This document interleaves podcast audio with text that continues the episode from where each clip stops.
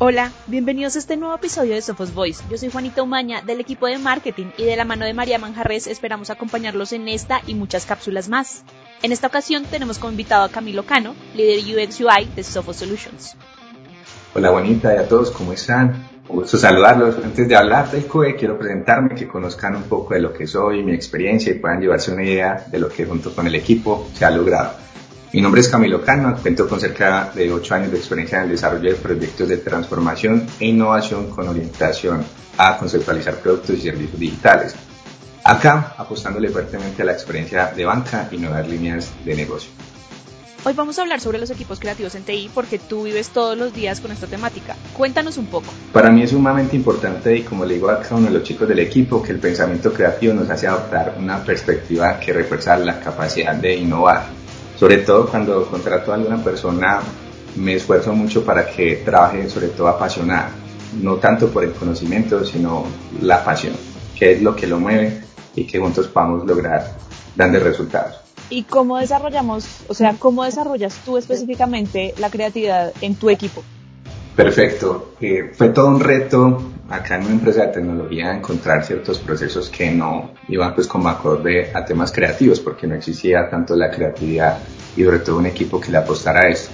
Entonces lo que logré fue implementar unos espacios de ideación en el que lográbamos en conjunto como estimular un poco lo que era la creatividad la creatividad en esos espacios lo que buscaba básicamente era potencializar más el equipo, los resultados y el compromiso desde cada uno de los frentes.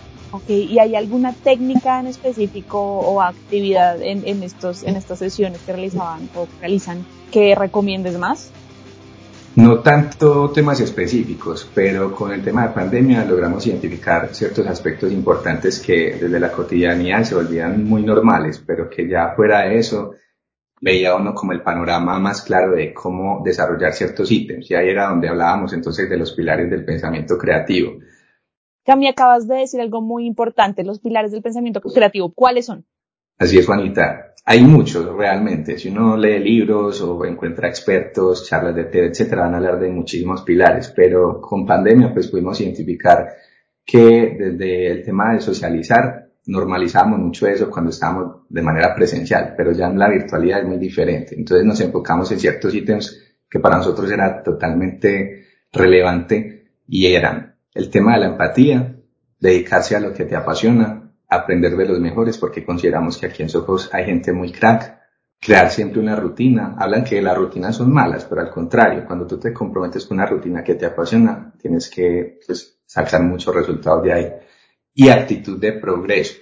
En esa actitud de progreso, de proceso, te encuentras con algo que es, en resultado, el nunca rendirse.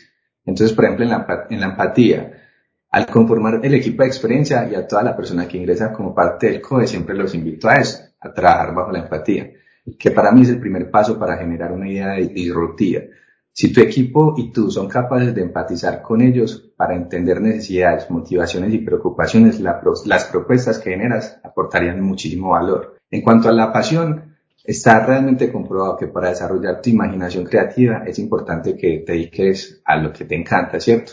Cuando tú actúas apasionadamente, todo tu ser, tanto física como mentalmente, se estimula para desarrollar una labor destacada. Entonces aquí no entran personas que tengan un conocimiento de títulos o etcétera, sino al contrario, qué es lo que sabe hacer que le apasiona para lograr ese objetivo. Y es eso, Juanita. Cami, entonces retomemos los pilares y lo que estás hablando del pensamiento creativo y hablemos, para los que no saben, del pensamiento expansivo. Ok, eso es un paso, es uno de los que más me gustan, crear en conjunto distintas formas de resolver un problema o mejorar una situación.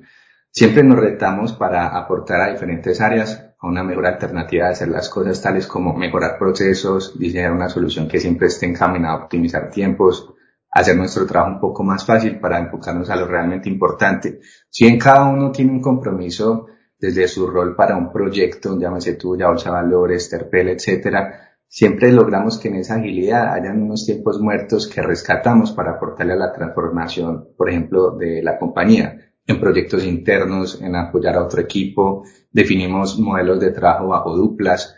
Hay personas que entran sin conocimiento de lo que es una empresa de tecnología y eso no significa que haga mal su trabajo, sino que le va a costar esa curva de aprendizaje, entonces definimos ciertos expertos del equipo para que apoyen el desarrollo del conocimiento de esa persona.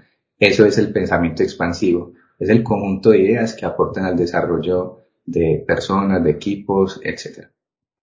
Súper. Y entonces volvamos un poco al pensamiento creativo. ¿Cómo combina esto o cómo los diferenciamos? Ok, suele ser, aunque parezca muy fácil o sencillo, muy complicado de desarrollar, ya que significa desarrollar en cada persona ideas que al final son completamente diferentes. Suena un poco loco eso, muy filosófico, pero si logramos que nuestro equipo sea arriesgado y no tenga miedo de pensar, imaginar cosas locas, es posible que sorprendan los resultados.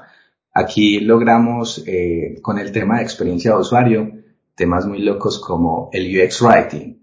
Si bien hablan mucho de lo que era la redacción del contenido, porque anteriormente estaba enfocado en un área de mercadeo un área de comunicaciones, fue tan vital el poder crearle esa necesidad a un cliente que ya tenemos cerca de dos, tres personas participando y moliendo actividades con este tipo de ideas que surgen precisamente de esos espacios de co-creación, de como es, lo es el Inception Talks, que son los espacios donde traemos conocimiento experto interno y externo de la compañía, en donde nos cuentan un poco de cómo se está moviendo el tema de experiencia a nivel internacional, nacional, etcétera, y nos rescatamos las mejores ideas para implementarlas en función de lo que es el pensamiento expansivo para volverlo luego en lo creativo, en la ejecución de nuestros proyectos.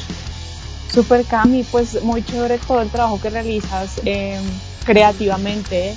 ¿Quieres mandar algún mensaje para la comunidad o para Sofos o para los colaboradores? Claro que sí, Juanita. Eh, nunca olvidemos ni perdamos eso de lo que estamos hechos internamente, porque finalmente los profesionales están inmersos en todo el conocimiento que adquieren durante el periodo de vida, pero olvidamos eso que es internamente, que es lo que nos mueve, lo que nos apasiona y lo que nos motiva. No es tanto el compromiso con una organización ni nada, sino el compromiso con lo que tú tienes frente a lo que estás haciendo. Y eso te va a llevar siempre en cualquier tema de la vida en unos muy buenos resultados. Gracias Cami por tu espacio y por ser parte de Sofos Voice. Esperamos tenerte nuevamente. Gracias a todos. Un abracito, Juanita. Que se bien. Hasta aquí llega este episodio. Esperamos que esta cápsula abriera las puertas al manejo creativo que desde una industria de TI podemos tener. No olviden suscribirse a Sophos Voice en la plataforma que nos estén escuchando. Este podcast es una producción de Sophos Solutions. Nos vemos en el próximo episodio.